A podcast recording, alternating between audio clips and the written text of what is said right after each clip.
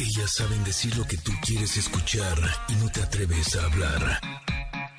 Ingrid y Tamara, en MBS 102.5. Familia, ¿cómo están? Muy buenos días. Feliz ombliguito de semana a todos ustedes. Les aviso de una vez que tenemos casa llena, ¿eh? Y un programa preparado con mucho cariño para ustedes. Nos va a acompañar César Peinbert, es maestro de Feng Shui, que nos dirá cómo tener una casa armónica y sana.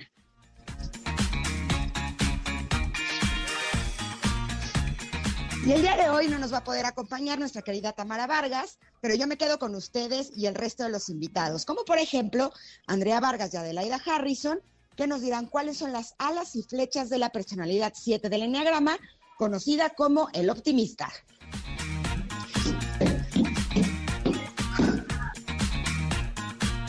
Es miércoles de cine y series con Stevie TV, que nos trae los detalles de lo que sucedió en los premios Emmy, además de los estrenos de la semana.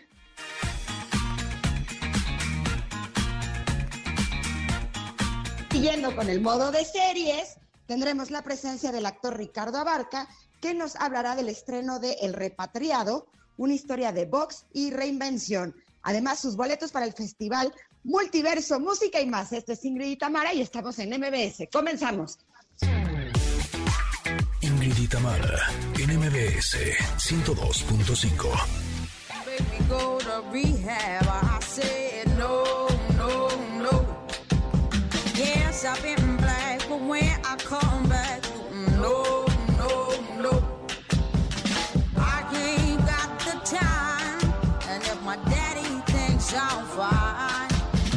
try to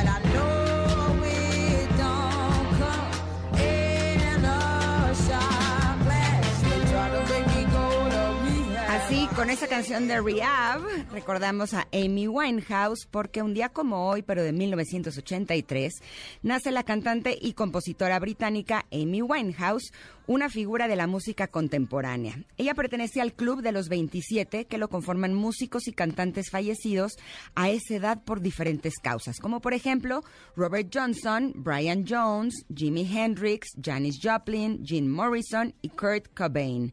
Amy, desgraciadamente, fue encontrada muerta en su departamento el 23 de julio del 2011 tras sufrir una intoxicación etílica. Y así, con esta canción de Rehab, los dejo otros minutitos.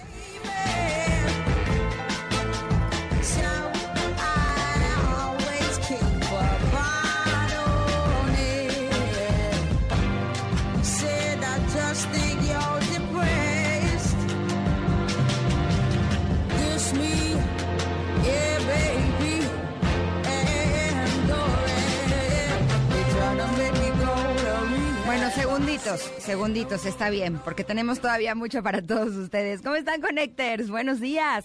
Espero que hayan amanecido muy bien. Aquí en la Ciudad de México otra vez hay caos vial, así es que les recomiendo que salgan con anticipación si ustedes no quieren llegar con angustia y con presión, y de malas sobre todo. Así es que eh, se les dijo, se les avisó que si tienen que llegar a algún lugar próximamente, pues se vayan con un poquito de más tiempo. Y así es como nos encanta saludar a la gente hermosa que nos está sintonizando a través del 102.5 en la Ciudad de México, pero con mucho gusto también saludamos a Córdoba, que se encuentran en FM Globo 102.1, también a Comitán, que nos acompañan en EXA 95.7, también a Mazatlán, que el día de hoy están en Ex 89.7. Abrazo fuerte a Tapachula, que nos sintonizan en Exa 91.5. A Ciudad del Carmen, que están en FM Globo 101.3 y en el 950 de AM. Y a quien está en este momento en el podcast, también con mucho gusto los saludamos y les agradecemos que estén aquí el día de hoy. Oigan, eh, el día de hoy eh, tenemos varias efemérides interesantes. Es Día Nacional del Charro, un abrazo fuerte a todos los charros, pero también es Día Nacional del Locutor. ¿Qué tal? Por eso la pregunta del día está dedicada justo a este tema que es eh, ¿qué significa para ustedes la voz que escuchan en la radio? Aprovechen para enviar felicitaciones para sus locutoras y sus locutores favoritos. Eh, yo creo que el hecho de que eh, podamos nosotros, los locutores, acompañarlos en su día a día, para nosotros es algo maravilloso, pero el día de hoy nos gustaría saber para ustedes qué es. De hecho, de acuerdo a diferentes medios, la primera vez que se celebró el Día del Locutor en México fue en 1957 eh, fecha en donde Francisco Nericano, fundador de la Asociación Nacional de Locutores, lo instauró de manera no oficial, pero a partir de ese momento, cada 14 de septiembre se conmemoraba a los locutores. Sin embargo, fue hasta la década de los 70, durante la administración de Adolfo López Mateos, que la efeméride adquirió valor oficial, constituyéndose una festividad nacional. Algunos medios también le llaman Día Nacional del Trabajador de la Radio y Televisión. Así es que a todos mis colegas eh, los felicito, es su día y espero que me los apapachen mucho. Y a ustedes, Connectors, los invito a que a través de arroba Ingrid MBS nos contesten la pregunta del día. Y tenemos regalos. Ahí les voy, con todo. Comenzamos bien, ¿eh? ¿eh? Tenemos un pase doble para que vayan a disfrutar de la exposición Frida Inmersiva. Híjole, que es espectacular. Eh, realmente mis hijos y yo lo disfrutamos muchísimo. Y será la primera persona que en Twitter, arroba Ingrid Tamara MBS, nos diga qué raza de perros era la favorita de Frida Kahlo. Venga, la primera persona que lo haga, el primer connector que lo conteste, se llevará este pase doble. Y también algo que a nosotros nos gusta muchísimo y yo estoy segura que ustedes también, pues es darte la oportunidad de viajar. Así es que si solo estás esperando a que llegue el viernes y te urge una escapada, pues te invitamos a que te escapes desde 16 pesos más túa a la playita como Acapulco o qué tal Cancún o Puerto Escondido, o también puedes disfrutar los paisajes y la gastronomía de Monterrey, de Guadalajara, ay, o de Oaxaca, qué rico, es lo máximo. Así es que puedes volar desde el nuevo aeropuerto de la Ciudad de México, desde el AIFA, que está a 30 minutos desde diferentes puntos de la ciudad, y viajar en los aviones más nuevos en septiembre y octubre. Así es que aprovecha, con Viva, solo déjate volar. Así nos vamos a ir a un corte, pero regresamos. Esto apenas comienza. Esto es Ingrid y Tamara y estamos aquí en MBS. Es momento de una pausa. Ingrid y Tamara en MBS 102.5. Ingrid y Tamara en MBS 102.5. Continuamos. La semana pasada tuvimos como invitado a César Peinbert. Él es experto en Feng Shui pero estuvimos recibiendo muchos mensajes de ustedes Connectors donde eh, todavía se nos quedaron muchas preguntas. El tema eh, de la semana pasada fue cómo tener un hogar sano con Feng Shui. Y como ustedes mandan, pues lo volvimos a invitar. Y estamos felices de volver a tenerlo por aquí. ¿Cómo estás, César? Bienvenido. Muy buenos días, Ingrid. Pues muchas gracias nuevamente por esta invitación para compartir este bello arte ambiental que es el Feng Shui. Eh, muchas gracias, César. A ver, dime algo. Em, yo me considero una persona muy geek de todo lo que tiene que ver con energía, bienestar, y me la paso continuamente agregando eh, más eh, cosas que puedan ayudar a que la energía de mi hogar y de mi familia esté mejor. Pero dime una cosa, ¿cómo podemos saber si nuestra casa necesita eh, que le pongamos algunas cosas que tengan que ver con Feng Shui, que la energía no esté corriendo adecuadamente? Exactamente. Bueno, nosotros vemos que en cualquier tipo de diagnóstico nosotros tenemos que estar observando el paciente. Igual en los oráculos o estar viendo la, astrología nos apoyamos de símbolos para ver cuál es la interpretación que nos está dando. Y una de las cosas que nos empieza a decir que la casa requiere armonía es cuando nosotros empezamos a ver que la casa empieza a tener ciertas cosas de humedad en, en, ciertas áreas de la casa, esto nos está indicando que puede haber enfermedades o también problemas de eh, sentimientos, cosas que no están fluyendo. También otra de las cosas que nosotros podemos observar es que empiezan a ver lo que habíamos indicado la, la, en el programa anterior, exceso de plagas de hormigas, cucarachas, ratones. Esto nos está hablando de ciertos síntomas de problemas también que tienen que ver en el entorno las plantas, Ingrid, cuando vemos que las plantas se secan, se ponen amarillas, también están recibiendo una mala energía. Entonces, son indicativos cuando tenemos fugas de gas, fugas de agua, que algo no anda bien en la casa y es un arquetipo, la casa es un símbolo que nos está diciendo pon atención en esto. Por darles un ejemplo muy sencillo, cuando nosotros vemos fugas de gas, hay infidelidad en la casa. Entonces se está fugando. ¿Por qué? Porque nosotros decimos que es el fuego de la pasión. Entonces el gas se asocia con el elemento fuego. Entonces todo lo que tenga que ver con la pasión por lo que tú hagas, pero en especial todo lo que tenga que ver con el romance o el matrimonio o la relación de pareja, al haber esa pequeña fuga nos está diciendo que puede haber esa tentación o ya está eh, persistiendo o habiendo esa persona que no está siendo fiel con la otra. ¿Qué pasa cuando hay fuga de agua? El dinero en ¿Se nos está jugando el e, dinero? El, elemento agua se representa en los sentimientos. Entonces, cuando hay exceso de agua, puede hablar de problemas legales. Cuando hay rupturas de cañería, y hay que ver qué tipo de agua es. Si es agua mala, o sea, es agua de desecho, bueno, nos habla desde enfermedades, decesos. Y cuando habla de un agua un poco más, eh, ejemplo, cualquier tipo de fontanería, donde corre el agua natural, agua potable, nos está diciendo incluso de problemas legales o problemas a nivel de sentimientos de exceso de llantos.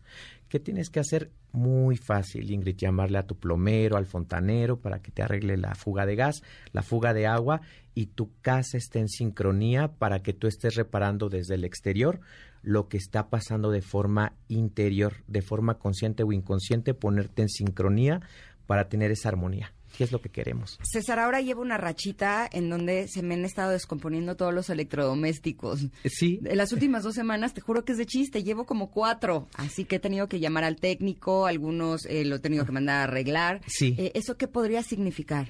Todo tiene un significado. Ejemplo, cuando son los refrigeradores, habla eh, sobre todo de cuestiones del sustento, del trabajo, porque ahí guardamos los alimentos.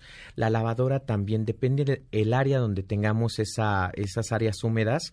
Los puntos cardinales también se asocian con una energía, ya sea de forma temporal o de forma eh, dentro de nuestras propias casas. Eh, que va a estar atañendo o afectando algo en específico. Pero los electrodomésticos, al estar generando una energía electromagnética, lo que va a estar haciendo también cuando no tenemos una buena disposición o hay una energía que nos quiere obstaculizar, si la persona está protegida, uno de los primeros síntomas que vamos a ver es que se empiezan a descomponer. ¿Qué tenemos que hacer? Repararlos, nada más. Y colocarle elementos que lo estén fortaleciendo. Hay eh, unas estampas, unas imágenes que se llaman sensores de energía que están protegiendo más los campos electromagnéticos de nuestros aparatos eléctricos y también colocar cuarzos. El cuarzo es muy poderoso porque también ayuda a equilibrar plantas también, colocar algún tipo de plantas cerca de estas eh, de estos aparatos va a ayudar siempre a estar manejando la energía y que no se estén descomponiendo. Y hay que observar qué punto cardinal o en qué área se encuentra porque cada cada mm, aparato va a representar algo. Ejemplo, eh, cuando son hornos eh, pequeños o microondas, representa la matriz, entonces hay problemas con algún tipo de mujer. O cuando es la estufa, es con la matriarca de la casa. Em, el refrigerador con trabajo, sustento, al igual que la lavadora. Entonces hay que estar observando qué es lo que se está descomponiendo. El reloj, pues bueno, nos está diciendo con la sincronía, con el tiempo, a lo mejor estás muy inquieto, muy ansioso y quieres que las cosas pasen antes y recuerda que todo tiene un ritmo, ni antes ni después, todo es en su tiempo perfecto. La aspiradora. La aspiradora, bueno, eh, nos ayuda siempre a recoger, eh, la aspiradora nos ayuda siempre a ordenar, entonces la aspiradora nos está diciendo que eh, nos está indicando algo que no se está... ¿cómo se, ¿cómo te puedo decir la palabra? Que no se está eh, recolectando. recolectando, haciendo en su momento. Entonces, bueno, que tienes que repararla y si no, ponte a barrer normal para que, para que tú no estés dejando eso, eso como postergado. Esa es la palabra, postergado. La licuadora. La licuadora, bueno, tienen diferentes... O sea, los que tienen que ver con los alimentos, Con por los ejemplo. alimentos, exactamente, son trabajos y sustentos, cosas.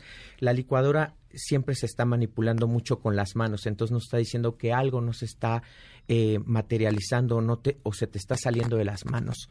Entonces lo que tienes que hacer es reparar tu licuadora. Entonces puede tener un significado, pero en general algo está captando esos aparatos que no está dejando que esté fluyendo bien la energía. Ahora, cuando algo se descompone en casa, hablabas de humedades, hablabas de plagas, Sí. eh, problemas con el gas, con el agua, Sí. incluso con la luz, que haya fallas, eh, Sí. de que se, se fundan mucho los focos y demás. Sí. ¿Tiene algo que ver dependiendo de la zona en donde está viendo este tipo de, de, de se- de descomposturas? Exactamente, sí, exacto, Ingrid. ¿Por qué? Porque, por darte un ejemplo, de acuerdo a este Feng Shui anual, que es el año del tigre, hay zonas que están bien y mal aspectadas. Durante todo el 2022, todo lo que es el centro, el Tau de la casa, de los departamentos, de los negocios, hay una estrella que se llama la estrella 5 Wan, que representa pérdidas, obstáculos. Y si en el centro de tu casa tienes la avería de cualquier eh, objeto o, o situación que esté pasando ahí, puede darte mayor tendencia a que tú tengas algún tipo de pérdida fuerte, desde bancarrota, decesos, entonces depende de qué lugar de tu casa. Si es en el área del este, que es el oriente, donde nace el sol, el sol de las mañanas, habla de traiciones y enemigos, gente con hostilidad. Si es en el sol de las tardes, donde se oculta el sol, donde se acuesta el sol, esto nos va a estar indicando chismes, problemas legales o robos. Entonces hay que ver en qué área de estos puntos cardinales se está descomponiendo y cada sector se asocia con un- una energía en especial de nuestro desarrollo de vida. Ejemplo, el oeste se, re- se relaciona a hijos y creatividad. El este se, eh, se está relacionando con familia y salud. El centro se habla del equilibrio. Esta estrella, al estar en el centro durante todo el año del tigre, nos habla de que va a haber sucesos que van a afectar al mundo. Entonces, bueno, es normal.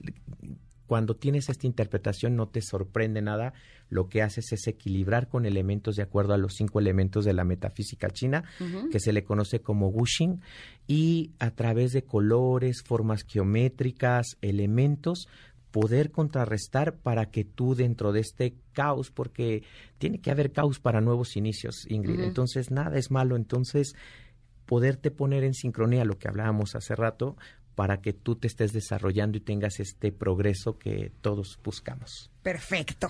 Eh, la semana pasada hablábamos de eh, algunas plantas que pueden ayudar a curar los espacios, Sí. pero sé que hay como otras opciones dependiendo de lo que uno desee. Exacto. Eh, ¿Te parece si de regreso del corte platicamos qué podemos hacer si queremos tener más trabajo, si queremos encontrar parejas, si queremos eh, resolver algunos asuntos legales, si Correcto. queremos generar más abundancia, prosperidad? Correcto. Todas estas cosas que siempre queremos los seres humanos y que a veces no encontramos la forma de lograrlo. ¿Te es parece correcto. bien? Perfecto. Perfecto. Estamos platicando con César Peinbert. Él es experto en Feng Shui. En Feng Shui. Sí, Feng Shui. Ya lo dije correcto. bien. bien. y seguiremos platicando con él después del corte. Esto es Ingrid y Tamara y estamos aquí en el 102.5. Continuamos. Es momento de una pausa. Ingrid y Tamara, en MBS 102.5. y Tamara, en MBS 102.5. Continuamos. Con un gusto enorme recibimos en cabina a Ricardo Abarca, que nos va a platicar de una nueva serie de la plataforma de la Estrellita Plus, que es El Repatriado. Bienvenido, Ricardo. ¿Cómo muchas estás? gracias, Ingrid. Muy bien, muy bien, muchas gracias aquí. Feliz de poder hablar y compartir del repatriado. Cuéntanos de qué se trata esta serie. Bueno, cuenta la historia de Leonel Reina, Ajá. quien eh, cree que es americano y vive toda su vida en Estados Unidos. Eh, obviamente crece con el idioma, con la cultura, eh, y un día antes de una competencia muy importante de boxeo, eh, lo deportan. Entonces, esto genera en él, claro, un choque emocional muy fuerte. Y llega a México, obviamente, sin, sin saber ni siquiera dónde está, ni, ni entender el idioma. Y, y lo, la única herramienta que tiene, digamos, para salir adelante es el, el box. Pero incluso en el boxeo se da cuenta que hay un, un estilo diferente, ¿no? Se topa con el estilo mexicano. ¿Cómo es el Eh, estilo mexicano el de estilo boxeo? mexicano de boxeo es más agresivo, es me pegas una vez, te regreso tres. Es pelear con el corazón, es, es olvidarte de que hay un mundo allá afuera, que estás tú arriba del ring con tu contrincante y es ganar o ganar. Eh, entonces, eh, claro, pues él viene de un método súper cuadriculado, pues los gringos ya sabes, ¿no? Eh, entrenan la defensa, entrenan la ofensiva, entrenan todo muy así. Y pues él viene con ese cuento de que es perfecto, ¿no? Y que es muy bueno y que sabe que es muy talentoso y que tiene todo para salir adelante en el boxeo, pero se topa con Don Chucho, Dagoberto Gama, que es gran actor, eh, y le dice, pues a ver, súbete al ring conmigo y si me tocas, o yo te tumbo, entonces yo te entreno. Mañana a 6 de la mañana estás aquí y pues le mete un moquetazo y lo tumba y le toca ahora sí que enfrentarse a su ego y, y ser un poquito más humilde y conoce a eh, mucha gente que, que le ayudan a aliviar este drama que está viviendo a través obviamente de la comedia, lo cual lo hace muy divertido eh, y ameno. Este, y sí, el repatriado viene, viene cargado de, de muchas cosas. En esta ocasión vemos obviamente un caso de migración al contrario, ¿no? Vemos que es un personaje que cree que es americano Ajá. y lo deportan. No es el, el cuate que cruza al otro lado, el paisano que está buscando el sueño americano, sino él ya vive el sueño americano y de repente lo regresan y no sabe ni siquiera qué onda. Y, y- y por, por medio de sus recuerdos y sus sueños, eh, empieza a comprender que, que efectivamente cuando él era niño su mamá lo cruzó y en el río Bravo él se suelta y se lo lleva a la corriente y lo, y lo rescata quien él cree que es su papá biológico y crece comunicándose en lenguaje de señas porque es sordo. Y entonces él hace una vida allá, se casa con una americana, puede sacar papeles, pero Leonel no tiene ni un pasaporte, no pueden Mm. comprobar ni siquiera de dónde es, nada, entonces nunca tiene acceso como a esa posibilidad de tener como papeles. Ahora, eh, evidentemente, yo no sé lo que se siente ser un repatriado. Ajá. Pero tú sí lo sabes, no solamente por la actuación en esta serie, sino porque Sí. de alguna manera tú lo viviste hace unos años. Sí. ¿Cómo es ser un repatriado? Pues es, es bonito. O sea, yo, yo empecé mi carrera fuera de México. Yo me aventé 12 años en Colombia y luego 3 años en Estados Unidos, donde pude tener oportunidad de conocer a gente increíble que hace el trabajo duro en Estados Unidos. Ujú. Pude valorar el esfuerzo y la dedicación y sobre todo ver el miedo con el que vive esta gente, ¿no? De, de salir a trabajar una mañana y estar con el pendiente de que la policía no te detenga, que si te, para- te pasas un stop, eh, tal vez ya no regresas, te mandan a la, a la cárcel y de ahí te deportan. Llega ICE y se les acabó su vida. Eh, entonces ver eso, obviamente me hace valorar mucho este tipo de personajes y, y creo que pude absorber muchas cosas para poder darle a Leonel muchas herramientas y sobre todo que el que vea este proyecto, este, esta serie, pues lo pueda ver en una mirada, en una emoción, en, en el llanto, en la desesperación y, que sientan empatía, ¿no? Con Leonel y con el momento de vida por el que está pasando. Ahora que hablabas de que el box en México es diferente, una vez tuve la oportunidad de compartir en una cena con un boxeador pro- profesional, no voy a dar su nombre porque no quiero balconearlo, pero me contaba lo que hacen en el ring los boxeadores, eh, no solamente mexicanos, sino muchos, eh, y es... eh, Las algo- mañas, ¿no? No, bueno, o sea, yo lloré de la risa. Lo recuerdo como una de las noches más divertidas de mi vida porque me salían lágrimas de risa de saber todas las mañas y todas las cosas que hace un boxeador que eh, lo hacen a espaldas de donde Del- están. del referee o los jueces, sí. exacto. O sea, me explicaba que está el ring, están lo- lo- los jueces. Jueces. y cuando está eh, del otro lado se pisan, se, o sea, hacen cosas las que mañas. exacto que no que no son legales como tal, Ajá. pero que no los están viendo. ¿Tú dónde te entrenaste para hacer esta serie? ¿En Estados Bueno, Unidos o en México? no, en ¿Aprendiste México. las mañas o no? En México tuve la oportunidad de entrenar eh, con, con Raúl, coach Raúl, bueno, así le dice que le gusta que le digan, coach Raúl. Ajá. Eh, ahorita es el actual entre- eh, preparador físico de Isaac Pitbull Cruz, que es una promesa del boxeo mexicano y ahorita viene de noquear eh, en el segundo round a su contrincante y tuve chance de, de verlo hacer sparring Y Raúl, ahora sí que fue el compromiso y la oportunidad de disfrutar un personaje de estos, de meterme al 100% y vivir una vida de, de un atleta de alto rendimiento. O sea, levantarme todos los días 5 de la mañana, entrenar tres veces al día, comer lo que tenía que comer. Tengo mi, mi entrenador también personal que se encarga de mi rutina de fuerza y mi alimentación, que es Jorge Valverde. Y, digamos, hizo un equipo pues ahora sí que me sentía como si fuera a ir a las Olimpiadas. Les decía, yo ya hice sparring, o sea, me metí de lo Además era pandemia, no había gimnasios y todo era, pues nos vamos al parque. Entonces imagínate, en el parque, 6 de la mañana, dos vatos con caretas pegándose. Eh, entonces fue muy divertido, la verdad lo disfruté muchísimo y, y pues creo que se, se ve, se ve, se ve en pantalla, se ve el resultado. Yo lo que quería era que la gente pudiera ver a un cuate preparado, ¿no? Que, que dijeran, ok, sí, se la compro, que pues sí, se prepara, que es boxeador, que es disciplinado sobre todo, porque la disciplina en este deporte sí. es lo que hace la diferencia realmente. Y dime una cosa, si tú pensaras en algo que quisieras que la gente se quedara después de ver esta serie, ¿qué sería? ¿Cómo? Si hay algo que yo quisiera, Ajá. con lo que se quedara la gente. Exacto, es una serie inspiradora, Claro. es una serie eh, Claro que, a, que a existe. quien le va a, a- a resonar más es a las personas que han vivido esta situación, ya sea hacia un lado o hacia el otro. Yo creo que, ya lo dije antes, yo creo que es poder creer que existen las segundas oportunidades.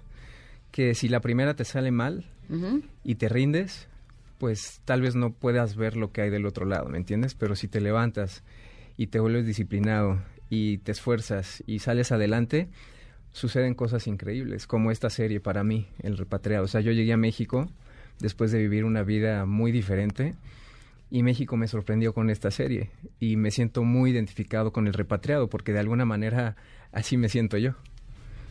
Me encantó, de hecho, eh, lo que me compartiste, lo que hacías en Estados Unidos cuando Sí. vivías allá. ¿Te gustaría Sí. compartirlo? Claro, pues digo, yo me desconecté de, de este medio, ¿no? A veces la el medio de, de la actuación o artístico, lo que sea, como quieran llamarlo, te absorbe muchísimo. Y yo ponía en primer lugar mi trabajo durante mucho tiempo. Y eso me afectó. Me afectó, estaba afectando mi matrimonio, estaba afectando justo mi momento más lindo en mi vida, que era ser papá. Eh, y tuve que retirarme para poder salvar lo que más amo, que es mi familia. Y aprendí a poner en primer lugar a Dios, mi familia y mi trabajo. O sea, creo que ese orden me ha funcionado perfecto. Eh, y pues bueno, en, en Estados Unidos, claro, pues yo, yo tenía que trabajar. Yo no estuve ilegal, yo estaba legal con una visa eh, de actuación. O sea, yo podía trabajar de actor. Ajá. Hice una película para Hollywood que fue Miss Bala y todo apuntaba a que las puertas todas se iban a abrir. Y de repente no pasó nada. Duré dos años haciendo castings y no pasó nada.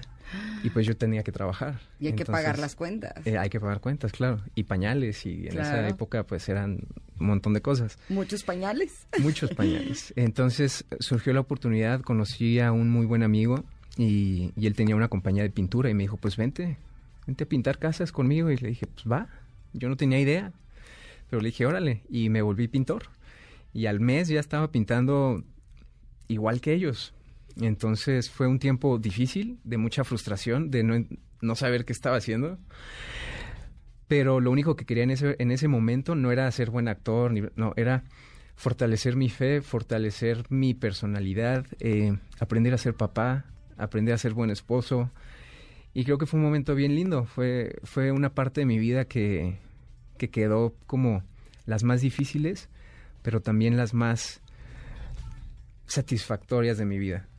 Pues no solamente bienvenido de regreso a la actuación, bienvenido de regreso también a Gracias. México. Sí, gracias. Repatriado. Sí, Invítanos. sí. ¿Dónde, Claro que cómo sí, podemos el ver esta serie? 21 de septiembre, ¿puedo Ajá. decir la plataforma? Es la Estrellita Plus. La Estrellita Plus, o sea, la Estrellita en inglés, Plus.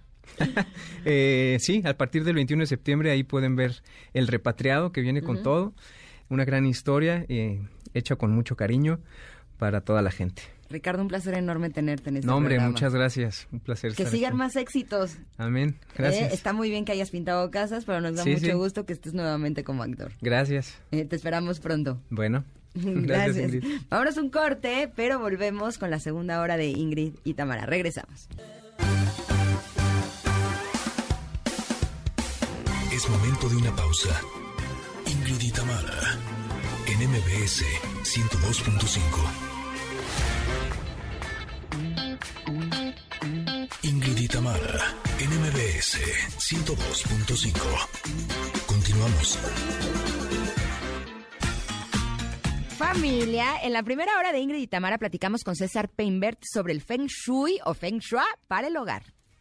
¿Qué es lo que hace la orgonita? Tiene cuarzos. El cuarzo siempre es una energía que estabiliza, que neutraliza y tiene cobre. Todo el metal es un buen conductor de energía, pero el cobre es el mejor. Entonces, tener estos símbolos y en estas geometrías que son piramidales van a captar y a balancear esta energía que producen estos aparatos.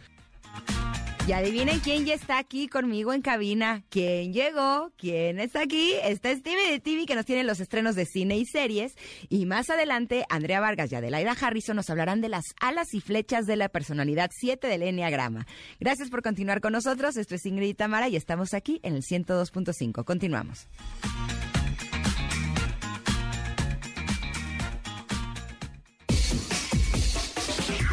Cine y series, al estilo de Stevie de TV.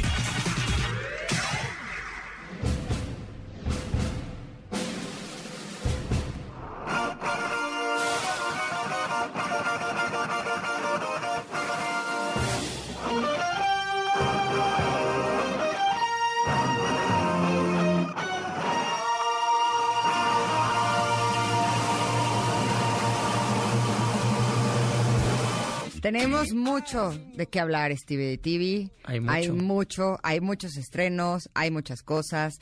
Eh, para empezar, me gustaría preguntarte algo. Venga. Bienvenido, Steve. Gracias, gracias. Tal vez puse muy seria. Eh, nos recomendaste la semana pasada la serie de El Señor de los Anillos. Correcto. Mis hijos me mandaron a la goma y no quisieron verlo conmigo. ¿Lo veo yo solita? Sí, por favor, porque ¿Así? es pues la lo veo sola. Hmm. es la serie sensación de, del mundo. Todo el mundo entre ese y House of the Dragon es la serie que más se está comentando en este momento para que sepas de qué están hablando. Y bueno, entiendo por qué no les gusta porque no les tocó crecer con las películas y Sí. marcó de cierta manera a una generación muy grande esas películas. Entonces, de ahí puede que venga, pero vale la pena. Es, Eh, anda- yo así, ándele, porfis. No, mejor veamos el US Open. Y bueno, también estuvo padrísimo el Sí. US Open. Tampoco te voy a decir que me voy a quejar. Perfecto. Pero sí me gustaría verla y no han querido. Pues ya está, ya está, ni Está modo. bien. Luego La les comentas sola. tú. Exactamente. Eh, Pero ¿qué traes para esta semana, Stevie? Hay estrenos y arranquemos con Cuando sea joven. Esta película se estrena a partir de mañana en los cines de todo el país. Y, y tengo, se, se vende como la última película de Verónica Castro porque ya ha dicho que ya no va a volver a trabajar, que ya, ya quiere dedicarse a descansar, lo cual se entiende porque con la carrera que tiene Verónica Castro, no, pues sí, puede darse el lujo. Lo que, lo que tengo que contarles es que cuando vi el póster dije, ay, si está la película como el póster, el póster me parece horroroso.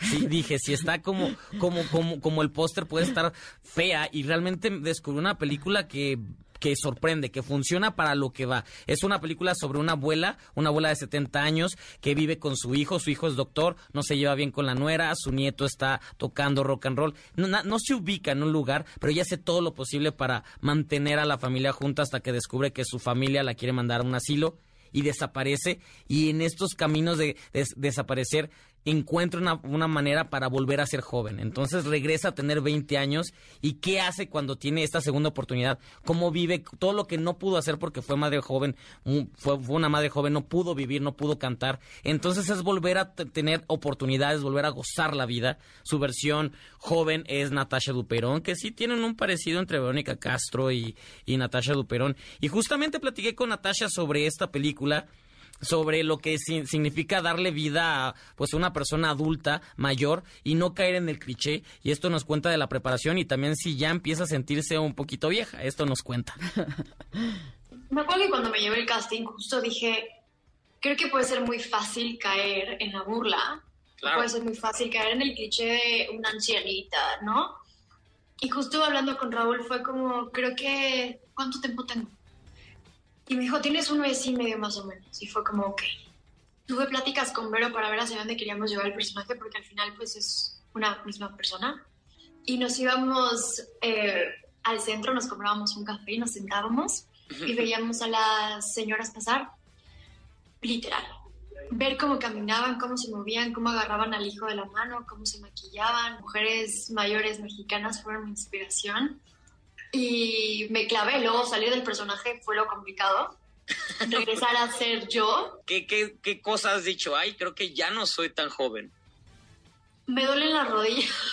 ¿En serio? wow.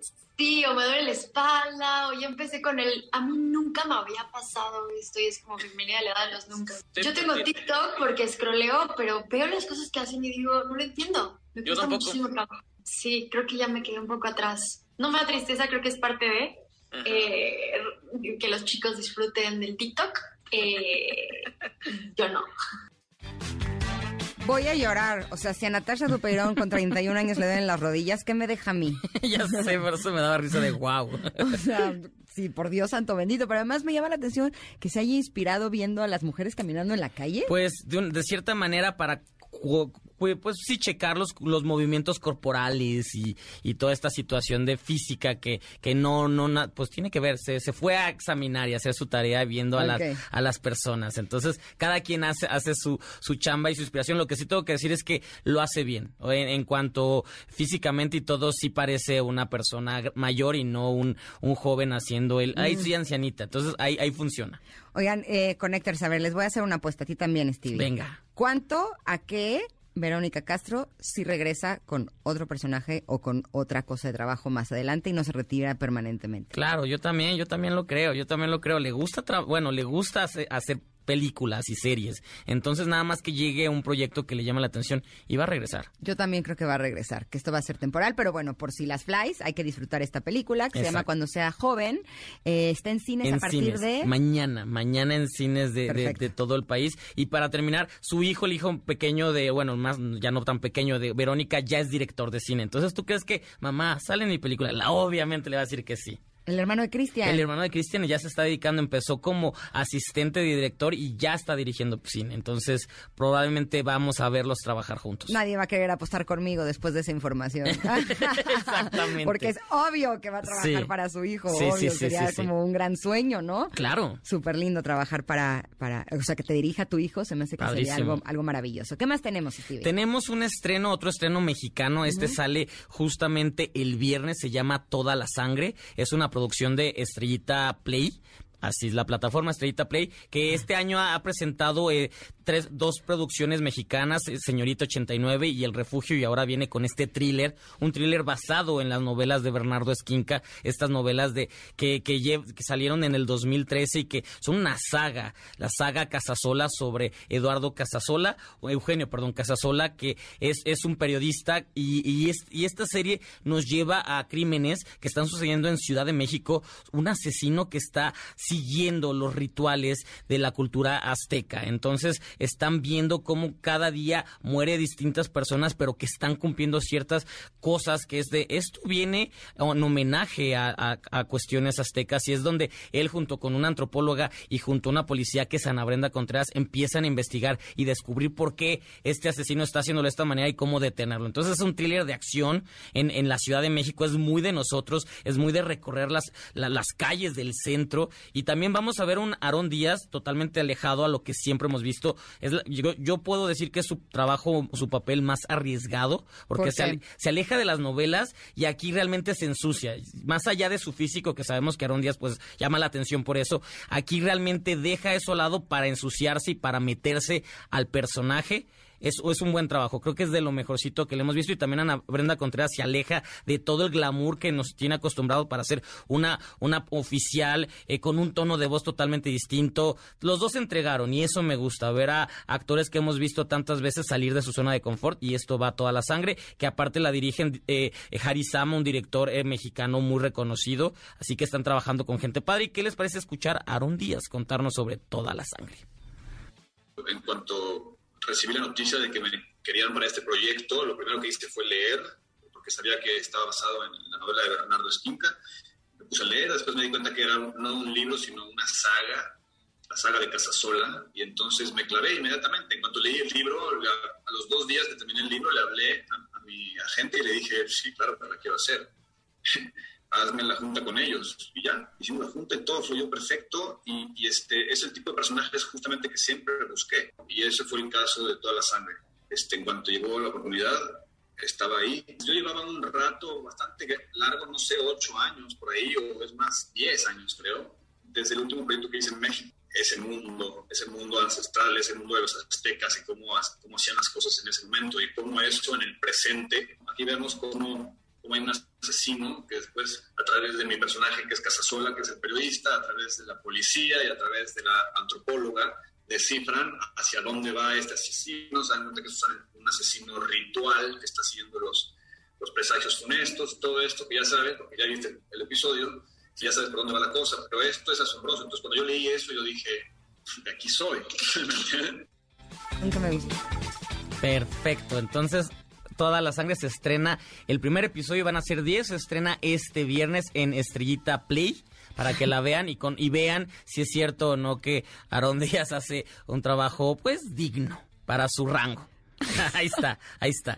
O sea, podrías decir que es el mejor trabajo de Aaron Díaz. Eh, sí, después de si lo han visto en novelas, sí podrías decir que aquí sí, sí le, le echa ganas. ¿Y Diana Brenda? También, también. También ella ya lleva rato tratando de, de experimentar con, con, otros, con otros melodramas o otra, otro tipo de historias. Entonces, sí, sí, sí está, están bien. Y sobre todo que se arriesgan. Y yo aplaudo mucho. Salen y están en una historia, un thriller policíaco muy, muy gringo, pero de 100% mexicano. Perfecto. Tenemos más recomendaciones, pero tenemos que ir a un corte. Vámonos. ¿Te parece si regresamos también para hablar de los premios Emmy? Sí, hay mucha información ahí. Exacto. Vamos y volvemos. Estamos con Stevie TV hablando de cine, series y también hablaremos de los premios Emmy. Esto es Ingrid y Tamara y volvemos en unos minutos aquí al 102.5. Es momento de una pausa. Ingrid y Tamara en MBS 102.5. Ingrid y Tamara, NMBS 102.5. Continuamos. ¿Por qué estamos escuchando a David Bowie, Steve TV? ¿A qué se debe?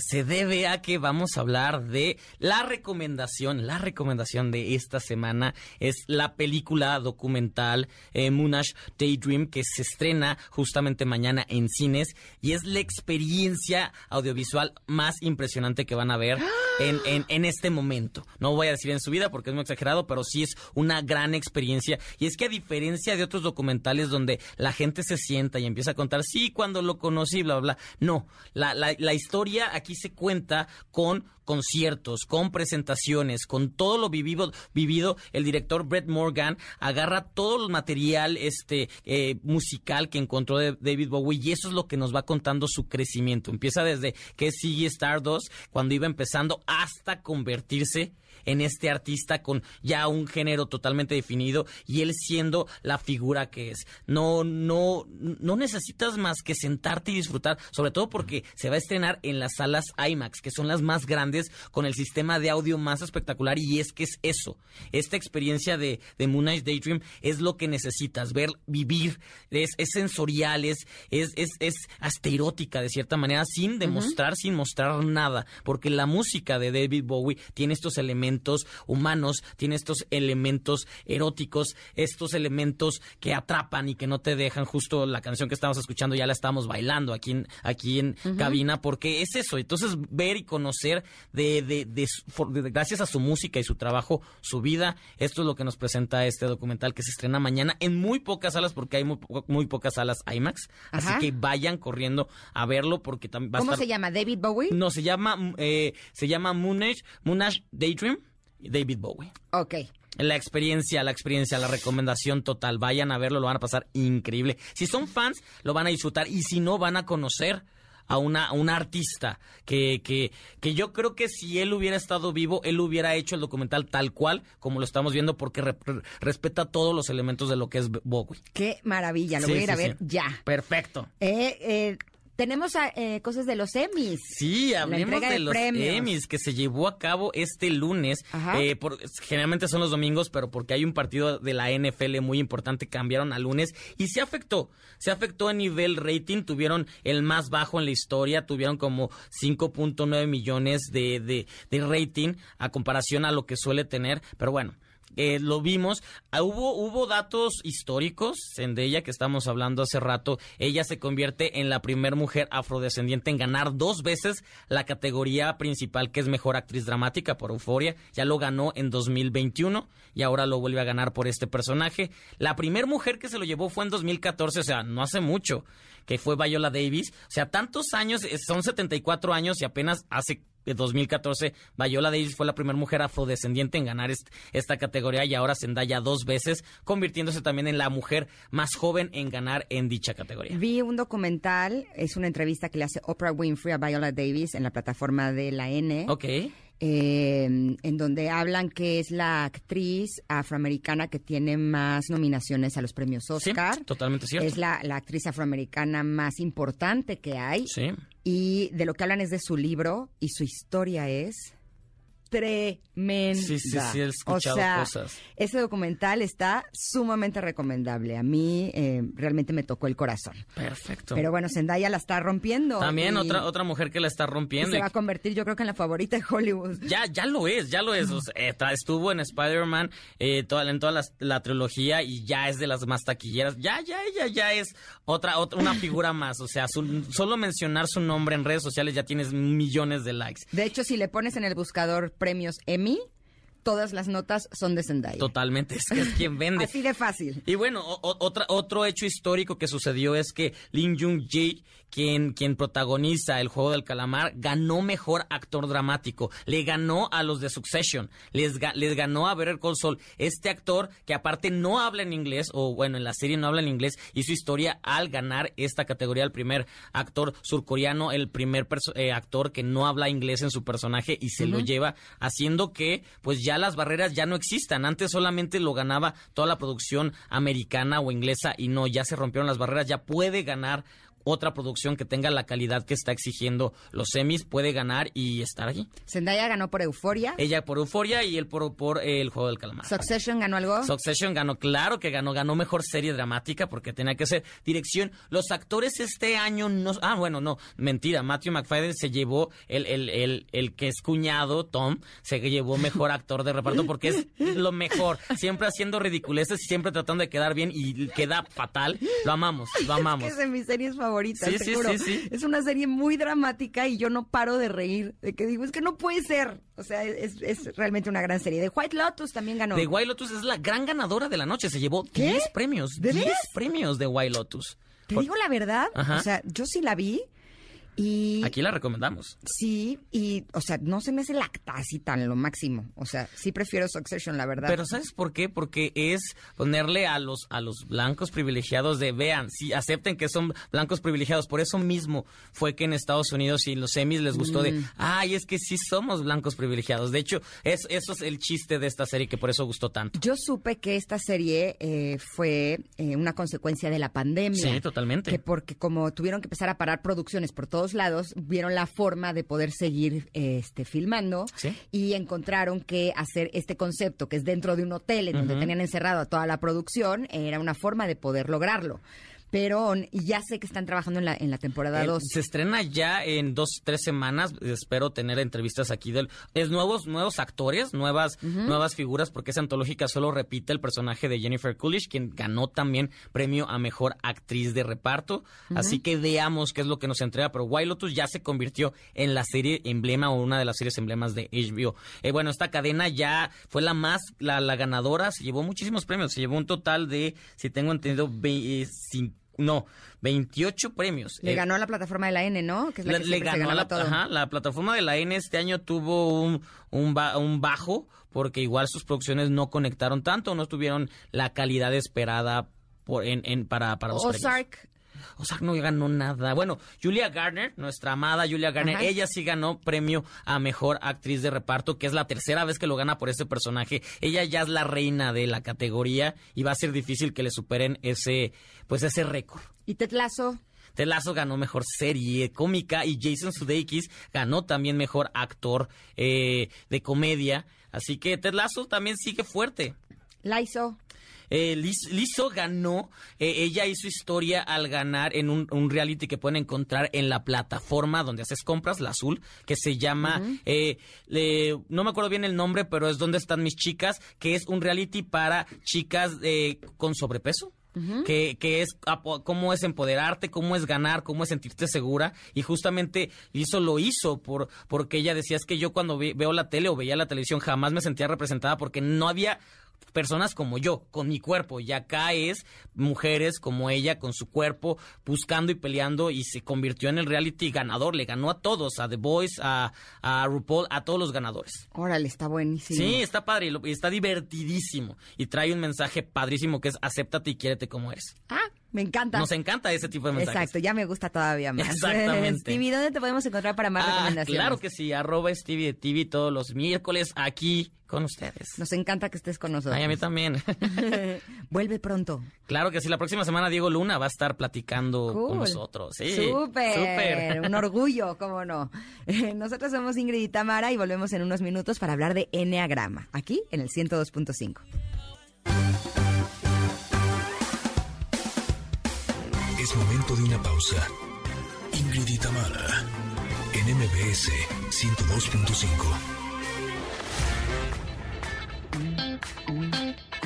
Ingrid y Tamara, en MBS 102.5.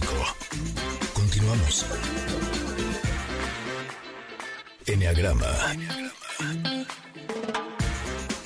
Nueve formas de ver la vida. Descubre la tuya.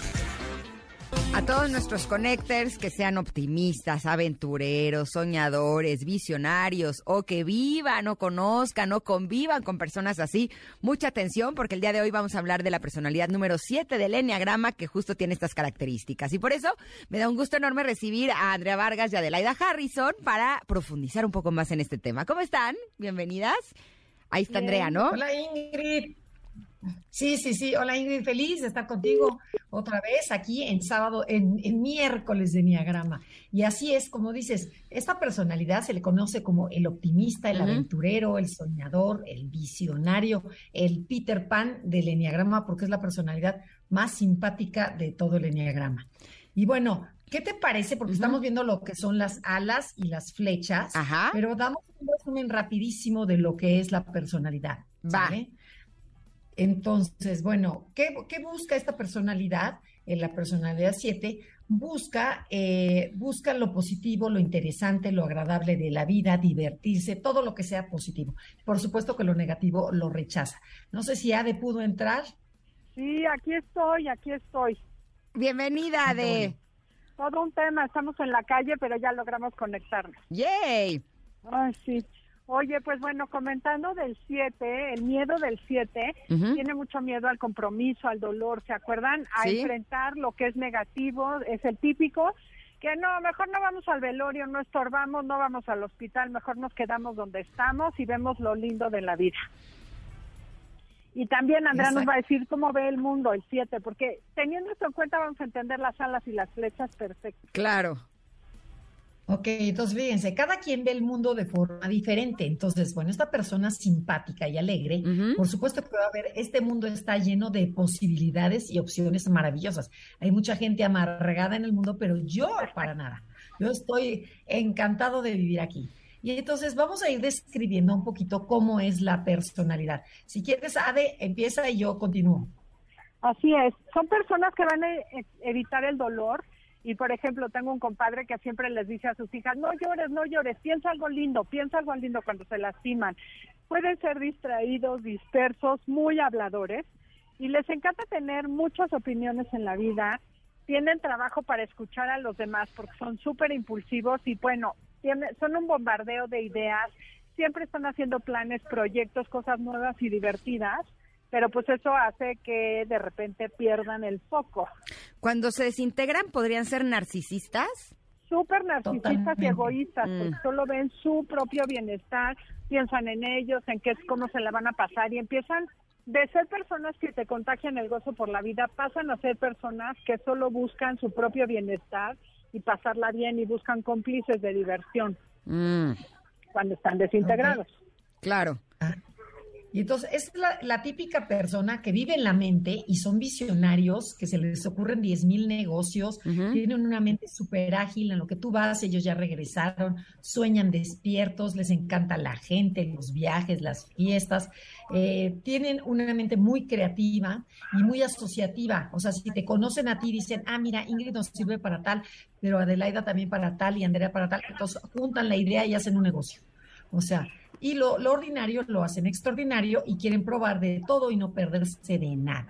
Pero entonces, ¿qué te parece de que tú platiques un poquito qué son las alas de, del 7 y qué son las alas en el enneagrama? Sí, claro, claro que sí. Recuerdan que las alas son las personalidades que están junto a mi personalidad básica. Ajá. Entonces, por ejemplo, junto al 7 tenemos la personalidad 8 y la personalidad 6. Entonces, el 7 con ala 8 va a ser alguien que tiene como mezcla del 7 divertido, que es lujuria, este gula con la lujuria del 8, digamos. Entonces tiene fuerza, poder, va a ser una persona que va a ser mucho más extrovertida, se van a reír así en carcajada abierta, van a querer probar de todo, pero tener mucho de todo, mucha fiesta, mucha diversión. Y cuando son muy integrados, pues también van a ser gente que logre muchas cosas porque son entrones, luchones, optimistas y empoderan a los demás. Como George Clooney. Exactamente. Exacto. De, verdad es una gran personalidad. Sí, es, esta combinación que dijo Adelaida 7-8 es, bueno, son los grandes empresarios del mundo.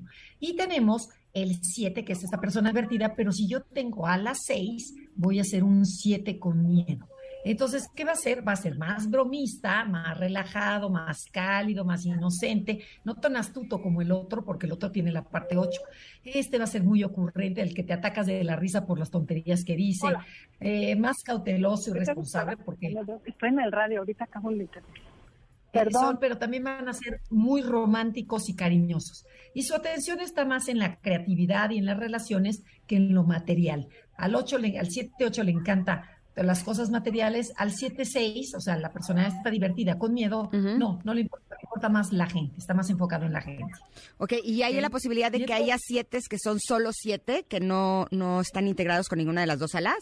Es buenísima tu pregunta, Ingrid. La verdad es que podemos tener torpedos que son no tienen ala de ninguna especie y son como teledirigidos, son siete de libro. Obviamente, mientras más integrado está el siete, más va adquiriendo la sala pero si hay siete, o los niños, por ejemplo, no suelen tener un ala grande. Mm. Ok, pero la, la idea es que vayas desarrollando las alas para que tu personalidad madure y se integre y tengas un poquito más de todas. Ese, es, ese, es, el objetivo. Entonces, lo importante es checar, dice, cada quien chequese cuál es su ala que predomina en su personalidad, porque es la personalidad base y luego las energías que están a mis lados. Entonces, si yo tengo una muy fuerte, tengo que ir desarrollando la otra para que me haga una persona más, o sea, más funcional. Perfecto. Y con respecto a las flechas, ¿es cuando te desintegras o te integras? Exactamente. Entonces, yo explico un poquito y tú, Adelaida, las platicas, ¿ok? Entonces, fíjense, ninguna, todas las personalidades no son solo el 7, sino que me muevo en el día. En la mañana estoy muy contenta y a lo mejor en la tarde me chocan y estoy de malas y a lo mejor una noticia mala y me pongo histérica o me corren del trabajo. Entonces, emocionalmente todo el tiempo estamos cambiando. Entonces, aquí lo que tiene impresionante el enneagrama es que te describe cómo te comportas. Entonces, esta personalidad 7, cuando está muy bien, se va a ir a las personalidades 1 y 5 entonces, Ade, platícanos, ¿qué es lo bueno cuando se comporta, cuando toma esta parte? Mira, cuando se va al 5, la personalidad uno toma lo bueno del 5, que es bajarle a su ritmo acelerado, su mente se calma y eso le permite concentrarse y profundizar en un solo tema o una actividad y terminar lo que empieza. Entonces, se vuelven más introspectivos, más reflexivos y pueden ser más cultos, como que valoran más el conocimiento y observar en vez de estar tratando de vivir mil cosas a la vez.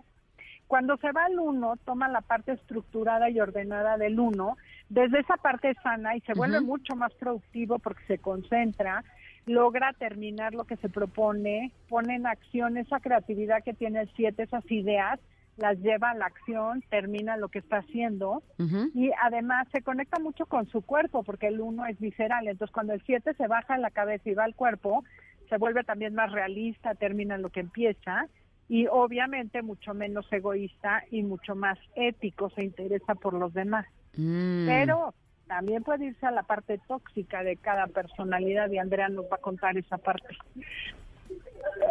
Ok, bueno, como, no sé cómo andemos de tiempo, pero bueno. Sí, sí, sí. Este es ¿sí? Sí, ah, sí. perfecto. Entonces, esta persona siete que es agradable, divertida, que dices, ay, no, hombre, es encantador, invítalo a tu casa. No, de repente se, pone, se estresa, se pone nervioso y se vuelve súper egoísta, muy impaciente, oportunista y mentiroso. Esas son las características del 7 cuando está mal, cuando está estresado, ¿no? Cuando está divorciando, cuando está corriendo la chamba, cuando lo que quieran. Pero después yo voy a tomar la parte tóxica de la personalidad 1. Entonces vamos a ver que este 7 de ser alegre y divertido, me vuelvo muy sarcástico, me vuelvo muy rígido, me vuelvo, este, empiezo a criticar a la gente. Y es interesante observarnos, porque de verdad el enneagrama es mágico. Dice, ¿cómo sabe que me comporto así? Bueno, pues es que es, este es el enneagrama, ¿no? Este, se acelera e impregna el ambiente de su enojo e irritabilidad, que dices, el 7 nunca se enoja, bueno, este 7 sí, está muy, muy odioso se vuelve serio, controlador, inflexible y se siente dueño de la verdad como la personalidad uno. O sea, adapto perfectamente lo malo de uno, que eso es lo que queremos que entiendan. Y, se, y siente resentimiento hacia aquellos que, que les va muy bien en la vida. Sí, se me figura, eh, Andrea, ahora que hablas de, de, esta personalidad que le gusta la gente, que le gusta lo social, pero que se puede volver obsesivo y compulsivo, a Brie Van de Camp de las esposas desesperadas. No sé si se acuerdan de ese personaje. Ah, claro, ¿no? Por supuesto, por supuesto. Fíjate eh, que te vuelves por... ese uno desintegrado, pero desde buscar la diversión y que el plan sea perfecto para ti, para tú pasarla bien. Mm.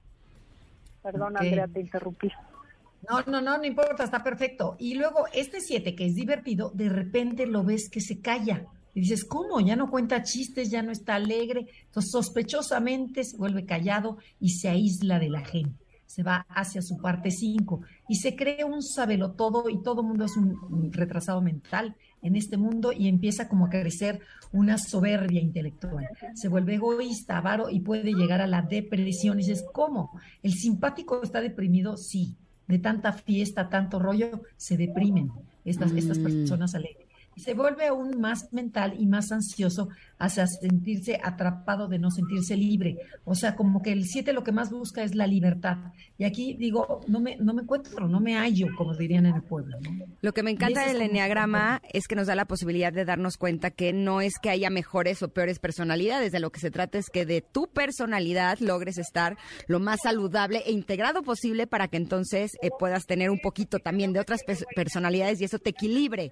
Y siento que eso nos puede ayudar muchísimo, no solamente a pasarla mejor nosotros, sino que también la pasen mejor las personas que nos rodean.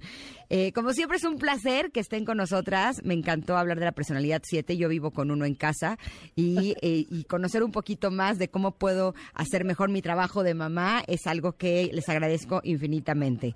Eh, el sábado, ¿a qué hora? ¿En dónde las podemos escuchar? Estamos todos los sábados a las 12 del día aquí en 102.5 y bueno, también en redes, Enneagrama Conócete, Instagram, Facebook y Twitter. Perfecto.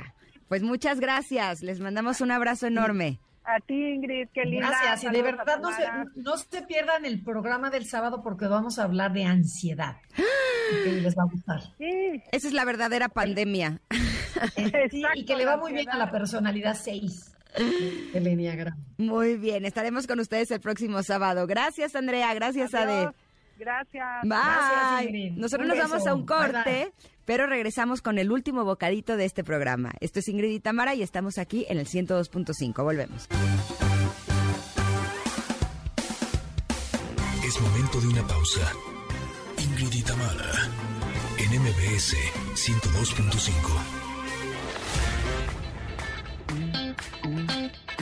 Ingrid y Tamara MBS 102.5. Continuamos. Pero no sin antes invitarlos a un evento sin precedentes en la radio en México, porque MBS presenta por primera vez Multiverso Festival, una experiencia sónica que une nuestras dos estaciones de radio hermanas, que son Exa FM 104.9 y la Mejor FM 97.7. Esto será irrepetible, más de 15 artistas, dos escenarios y todo esto será el próximo 8 de octubre en el Parque Bicentenario. Así es que aprovechen mañana la gran entrega de pases dobles en las instalaciones de MBS Radio a partir de las 11 de la mañana. ¿Ok? Aquí les vamos a estar regalando pases para que vayan a disfrutar de este gran concierto, de este gran festival que estará maravilloso. Y también para las personas, para nuestros connectors que les guste viajar, híjole, si solamente están esperando a que llegue el viernes y les surge una escapada, les tengo una notición. Escápate desde 16 pesos más túa a la playita como Acapulco, Cancún o a Puerto Escondido. ¿O qué tal disfrutar de los paisajes y la gastronomía de Monterrey, de Guadalajara o de Oaxaca. Vuela desde el nuevo aeropuerto de la Ciudad de México, AIFA, que está a 30 minutos desde diferentes puntos de la ciudad. Viaje en aviones más nuevos en septiembre y octubre porque con Viva solo déjate volar. Gracias por habernos acompañado, Connectors. Deseo que tengan un maravilloso día. Nos escuchamos nuevamente mañana. Les mando un abrazo enorme y se quedan con Pontón, que ya está listo aquí junto a mí, porque su programa Estilo de Digital estará espectacular como siempre. andamos, muchas gracias. Ingrid y Tamara te esperan en la siguiente emisión, MBS 102.5.